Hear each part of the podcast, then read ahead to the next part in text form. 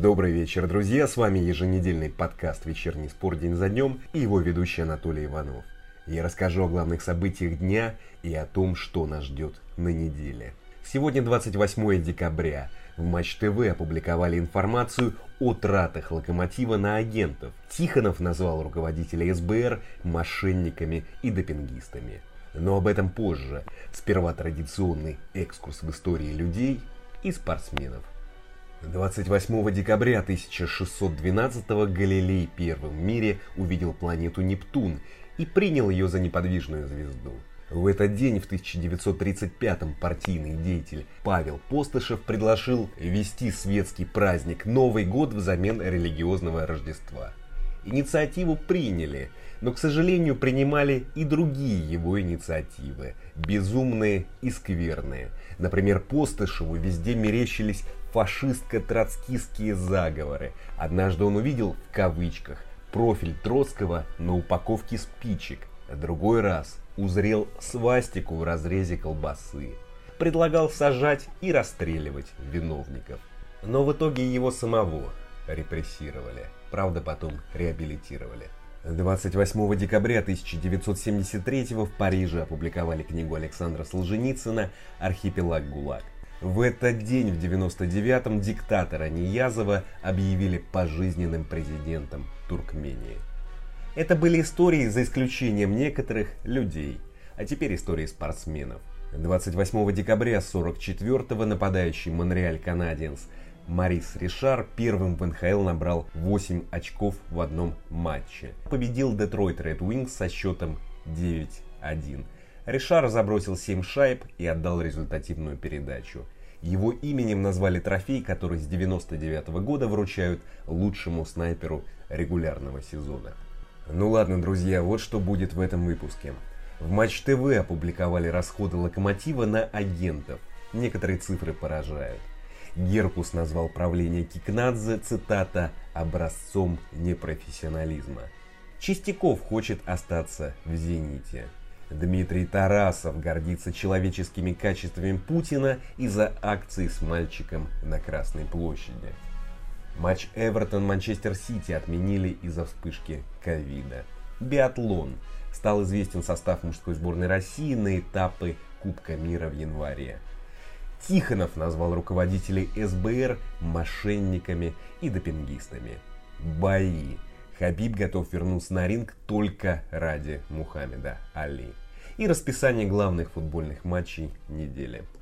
Начнем. В Матч ТВ опубликовали материал о тратах Локомотива на агентов. Написали про выплаты за трансферы и продление контрактов 14 игроков. Некоторые цифры поражают. Например, агент Жалалединова Юрий Зайцев получил 654% суммы трансфера. Его комиссия составила 850 тысяч евро при сумме перехода 150 тысяч евро. И интересно, что 18-летний узбекский вингер не сыграл ни минуты в РПЛ. Не сыграл даже за Тамбов, который Локомотив отдал полузащитника через два месяца после трансфера. Его купили в августе, в октябре отдали в аренду. Хабек подписал контракт на 5 лет, и вся его деятельность это 44 минуты в матче элитного раунда Кубка России против брянского «Динамо». Кстати, летом в Узбекистане хотели расследовать нюансы этого трансфера, и в ответ другой агент игрока Юрий Белоус назвал сделку «кристально чистой историей». Это цитата. За продление контракта с Антоном Миранчуком агент Шпинев получил миллион евро – за продажу Алексея Ваталанту агенты получили 33% от суммы трансфера в 14,5 миллиона евро. За Зелуиша 39%. За Берковского заплатили 2,5 миллиона рублей. И Шпинев получил 200 тысяч евро. 719% суммы перехода. В большинстве сделок Кикнадзе фигурирует Зайцев. Вот такие дела. Кстати, утром 28-го о правлении Кикнадзе и Мещерякова высказался бывший гендир Локомотива Илья Геркус. Он написал в своем телеграм-канале. Сегодня ровно два года, как я ушел из Локомотива. В день своего ухода я загадал выждать два года и четыре с половиной месяца срок моей работы в Локо и сравнить то, что получилось у новой команды с тем, что получилось у меня. Однако бригада Мещеряков Кикнадзе справилась намного быстрее. Жизнь сама подвела итоги. Их правление стало образцом непрофессионализма и войдет во все учебники. Как не надо управлять клубом могут с лекциями выступать, написал Геркус. Геркус, друзья, работал гендиром с лета 16 по декабрь 18. Под его руководством клуб выиграл РПЛ в сезоне 17-18, после него назначили Кикнадзе. Наверное, Геркус имеет право так говорить, но заявление все-таки не полное, бездоказательное. Привел бы примеры непрофессионализма Кикнадзе и Мещерякова и наоборот, примеры своего профессионализма.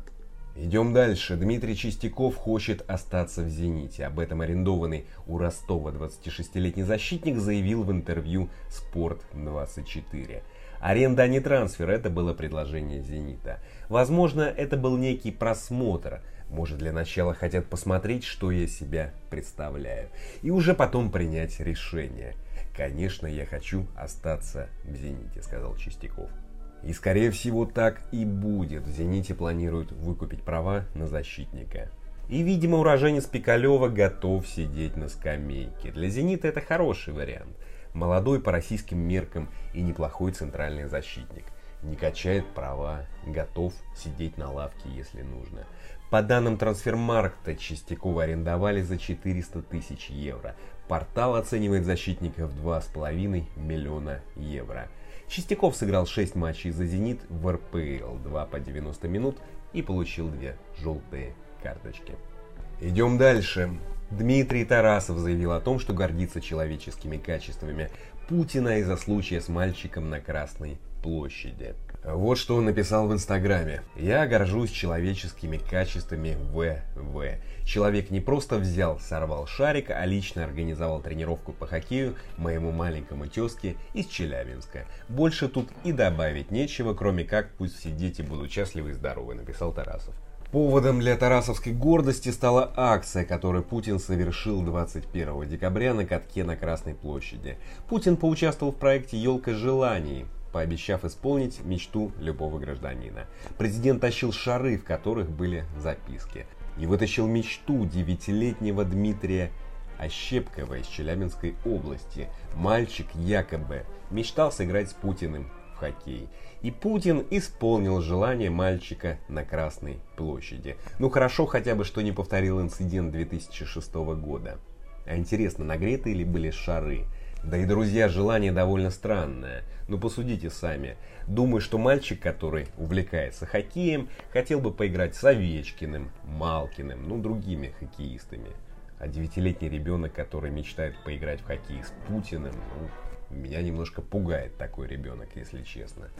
А Тарасов продолжает нахваливать президента РФ. Но вы помните, как он играл за Локомотив и после поражения от Фенербахче в матче 1-16 финала Лиги Европы, кажется, в 16 году, снял игровую футболку на стадионе и показал майку-алкашку с изображением Путина и подписью «Самый вежливый президент».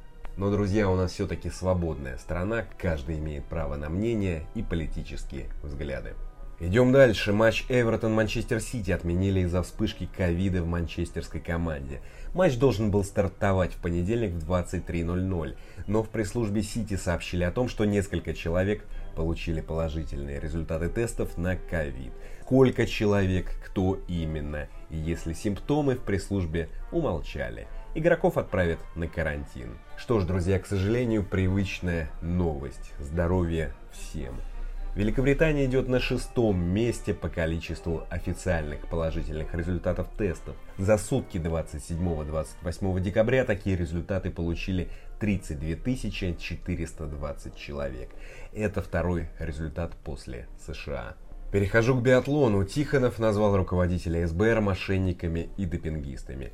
Если верить Тихонову, то исполнительный директор СБР Александр Пак и советник Владимир Барнашов, цитата, «мошенники и допингисты, которые за 13 лет ничего не решили».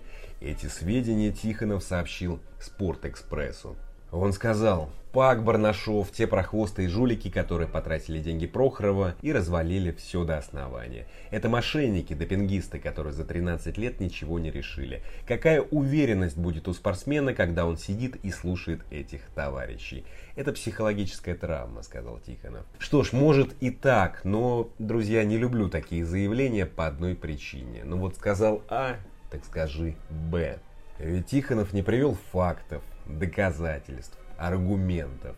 Думаю, общественность бы с удовольствием увидела доказательства жульничества, прохвостничества, мошенничества и допингерства. Остаюсь в биатлоне. В СБР опубликовали состав мужской сборной России на этапы Кубка мира, которые пройдут в январе в Оберхофе и Антхольце.